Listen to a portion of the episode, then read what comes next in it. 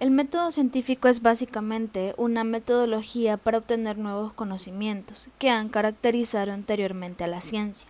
Básicamente consiste en la observación sistemática, medición, experimentación y la formulación, análisis y modificación de hipótesis. En la historia del método científico revela que ha sido objeto de intenso y recurrente debate a lo largo de la historia de la ciencia. Muchos eminentes filósofos y científicos han argumentado a favor de la primacia de uno u otro enfoque para alcanzar y establecer el conocimiento científico. Algunos de los debates más importantes en la historia del método científico fueron el racionalismo, el empirismo, el inductivismo, que empezó a tenerse en cuenta desde Isaac Newton y sus seguidores.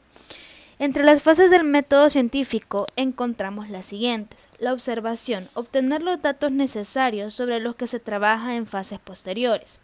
La formulación de hipótesis, que es básicamente formular una hipótesis a la luz de los datos obtenidos, es decir, la explicación posible y provisional. La experimentación. El objetivo principal no es probar la hipótesis, sino refutarla. Emisión de conclusiones. Se presentan las conclusiones y se formulan las posibles teorías correspondientes.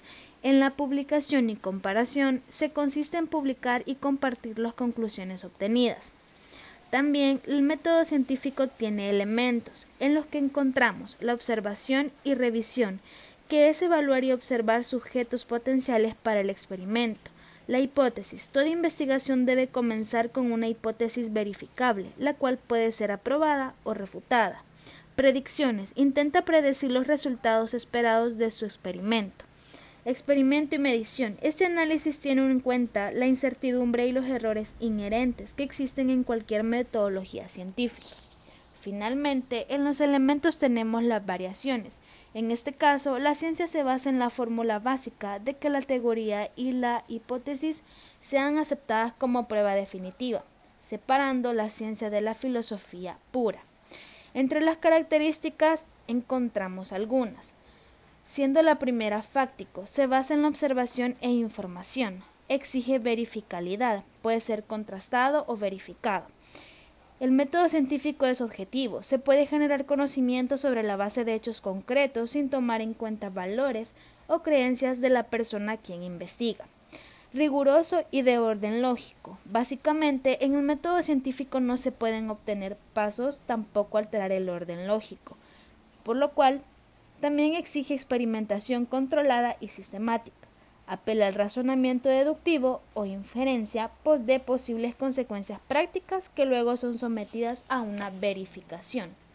Recurre al razonamiento inductivo, exige análisis permanente y una síntesis.